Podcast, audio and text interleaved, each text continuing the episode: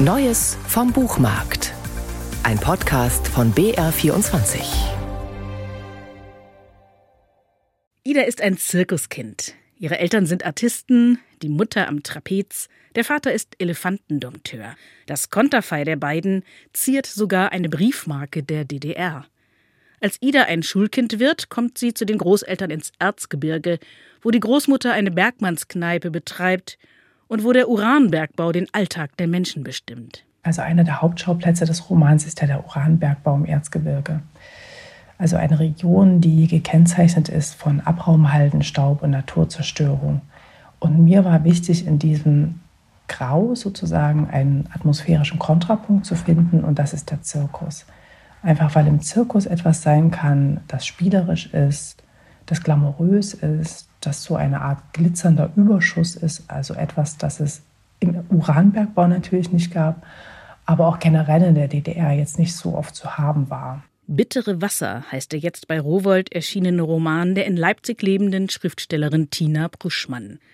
Sie erzählt darin eine Familiengeschichte über mehrere Generationen und davon, wie individuelle Träume zerbrechen, mal an dem, was im Privaten nicht einzulösen ist, und mal an dem, was die Zeitgeschichte an Grenzen setzt. Zirkuskind Ida wird als Erwachsene nach der Wende, als der Zirkus abgewickelt wird, als die Uranmine geschlossen und die Ehe der Eltern zerbrochen ist, der Elefantenkuh Hollerbusch nach Kiew folgen, wohin sie an den Zoo verkauft wurde. Währenddessen hat ihr Vater sich aufgegeben und verbringt seine Tage im Erzgebirge im alten Zirkuswagen, betäubt vom Alkohol, enttäuscht vom Leben. Ihre Texte spielen im Osten, schreibt Tina Bruschmann auf ihrer Website, weil sie glaube, dass es dort literarisch noch Dinge zu erledigen gäbe.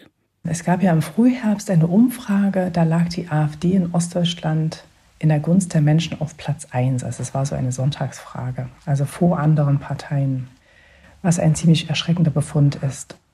Wir haben jüngst Menschen auf Demonstrationen gesehen in Dresden oder auch in Lubmin, die Russlandfahnen schwenken die also Sympathien für ein Regime zeigen, das gerade mit einem wirklich brutalen Zerstörungswillen das Nachbarland, also die Ukraine, bombardiert. Ich muss ganz offen gestehen, dass mir da auch erstmal nicht mehr sehr viel einfällt. Aber ich denke, dass es tatsächlich so einige Türen gibt, vor allen Dingen auch was die ehemalige DDR-Zeit betrifft, die, und da nehme ich mich jetzt explizit mit ein, eben noch nicht oder vielleicht nicht genügend geöffnet wurden. Und ich kann jetzt nur versuchen, literarisch einen Beitrag zu leisten. Ich glaube, da ist der vorliegende Roman sicherlich nur ein Anfang. Ein Anfang, der Lust macht auf mehr, denn Tina Pruschmann erzählt nicht nur von äußerst brisanten Themen und entführt dabei in eine gleichzeitig schillernde und trist traurige Welt. Sie tut dies auch auf eine so poetische Weise, dass es sich gerne tief eintauchen lässt in ihre Geschichte. Während die Arbeit am Roman nahezu abgeschlossen war, begann in der Ukraine der Krieg. Tatsächlich war mir neben der Sorge um Freunde und Bekannte natürlich sofort bewusst, dass das Kiew jetzt nicht mehr das Kiew sein wird, was in dem Roman beschrieben wird.